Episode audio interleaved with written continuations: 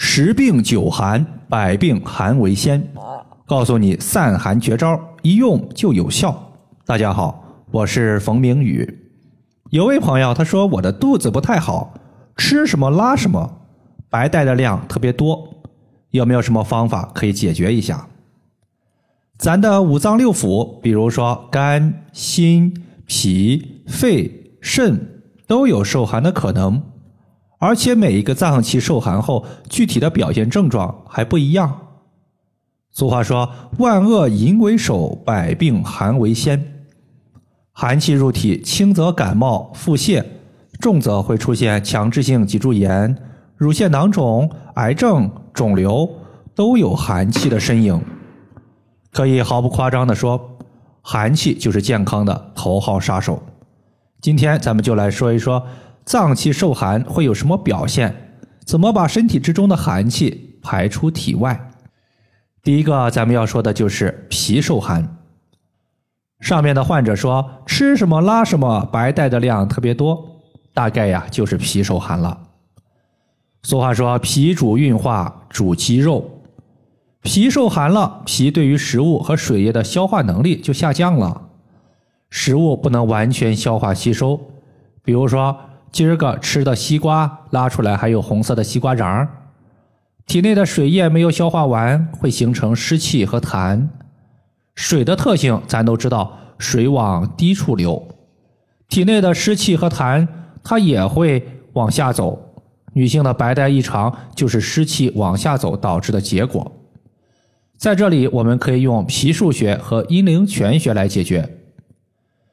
脾腧穴能够提高整个脾脏的功能，把脾的消化能力提升一个新的台阶。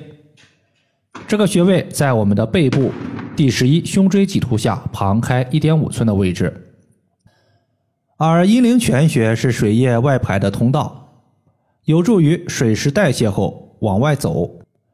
当我们用食指沿着小腿的内侧骨由下往上推。推到膝关节下方，你发现这块骨头推不动了，因为骨头向上弯曲了。在骨头弯曲的位置，就是我们要找的阴陵泉穴的所在。第二个问题，咱们要说的是肾受寒。肾脏是我们身体的根本，俗话说“肾乃先天之本”，它就是这个意思。且肾五行属水，性寒。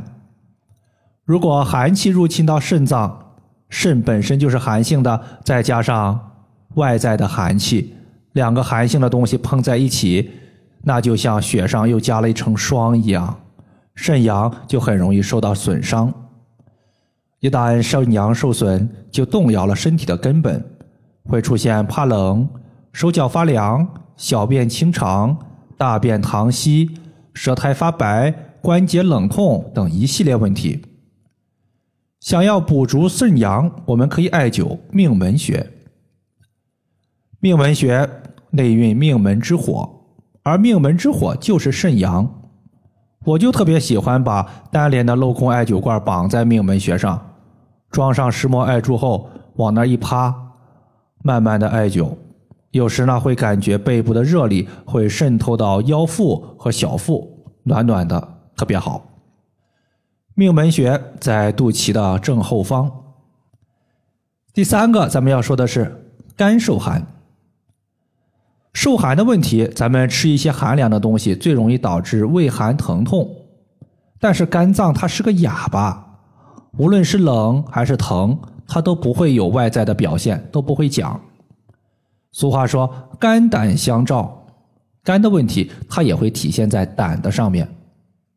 要知道，肝经它在大腿的内侧，胆经在腿的外侧。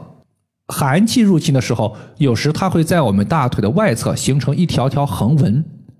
大家可以观察一下，如果你体寒，你观察一下大腿外侧有没有横纹。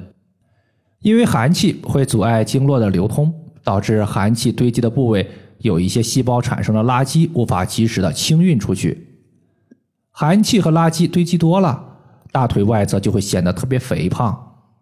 我记得之前呀，我的微信群里有一位学员，他说自己的老婆身材很好，就是大腿偏胖，咋都瘦不下来。后来呢，他就想了一个招把蓝色艾草精油涂抹在老婆腿的内侧和外侧，用纯铜刮痧板从上往下开始刮痧。